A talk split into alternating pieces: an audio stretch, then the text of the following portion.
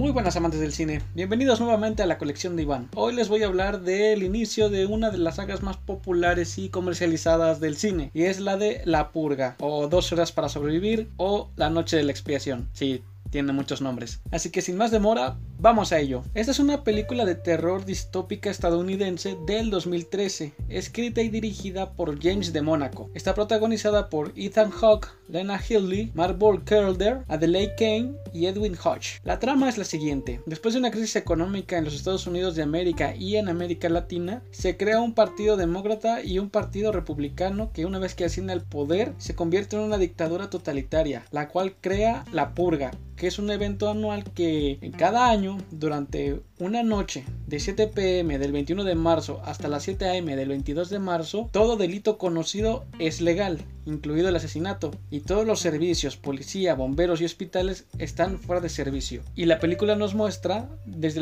este evento desde la perspectiva de una familia adinerada que se tiene que ver sitiada en este evento por causas ajenas a ellos. La película en sí sí recibió críticas bastante negativas. La página de Rotten Tomatoes la describe como mitad alegoría social y mitad thriller de allanamiento de morada, que intenta utilizar una fórmula para una película de suspenso inteligente, pero que falla y que se adormece en cuanto a la violencia y clichés cansados. Y de hecho, en esta parte sí le doy la razón a esta página porque sí, la idea de la noche de la purga es bastante interesante y sí tiene mucho que tiene mucho jugo que exprimirle esta película, esta trama, mejor dicho, pero como que no lo saben guiar, no te saben, no te llevan un rumbo fijo, simplemente es violencia sin sentido y nada más es dispara a diestra y siniestra o mata todo lo que se te atraviese, pero no te dan como que un no se sostiene la película tal cual. Lo único que lo hace sostenible a mi parecer es la actuación de Ethan Hawke, que es uno de los actores, un actor mejor dicho muy conocido y tiene un gran repertorio, una gran filmografía y son películas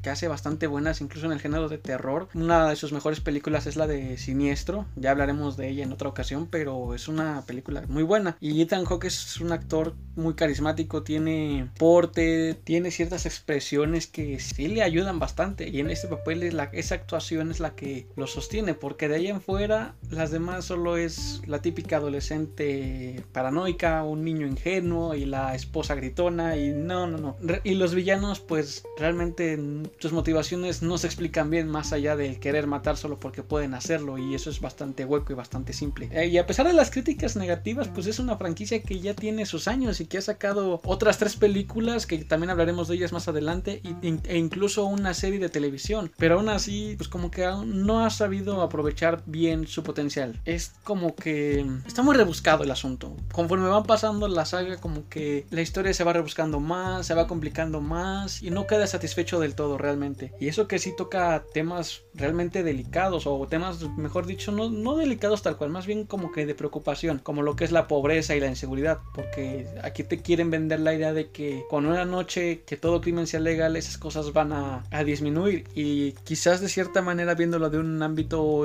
político o económico, sí sea cierto, porque pues reduces la población considerablemente y más la población de bajos recursos, que es la que de cierta manera le cuesta al país mantener y una vez eliminándolos, pues ya no tienes que preocuparte por ello. Y también al ver que tienen una oportunidad de hacer lo que quieran, pues con más razón como que se guardan todo ese, ese odio o esa ira o esa necesidad pues de crear caos, pues se la guardan para desatarla una sola noche. Pero aquí ya también como que falla también la película en, en el intento de, de hacer una crítica moral a, esta celebración, por decirlo así, porque los protagonistas al principio están de acuerdo, de hecho hay una, en la película hay una cierta regla, por decirlo así, o más bien no, regla no, es más como una, como una manera de demostrar que estás de acuerdo, que si pones una flor azul afuera de tu casa, es porque apruebas el movimiento. Y la familia cuando te la presentan, te presentan como que está muy a favor de este movimiento. a pesar de que no te dicen el por qué, solo porque ellos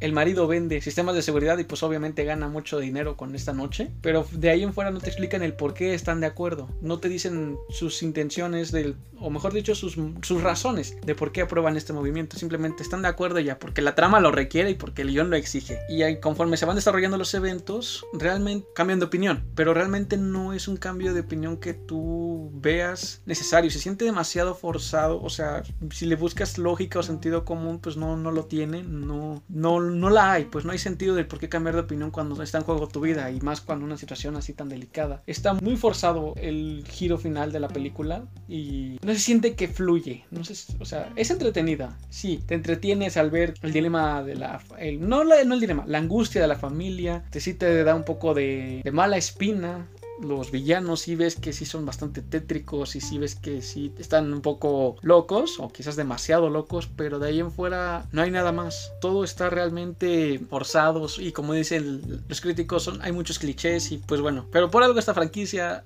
sigue dando y hasta donde escuché tienen pensado sacar otra película más, la quinta. Así que mientras venda, los productores y directores van a seguir con esto. Y bueno amigos, eso ha sido todo por el día de hoy. Espero que les haya gustado. Eh, más adelante les voy a platicar de las demás películas para que vean cómo es que esta saga va a ir decayendo poco a poco y cada vez tiene menos sentido. Pero pues bueno, ya, ya habrá tiempo para eso. Por ahora me despido, mi nombre es Iván, nos estamos escuchando en otro momento. Hasta la próxima.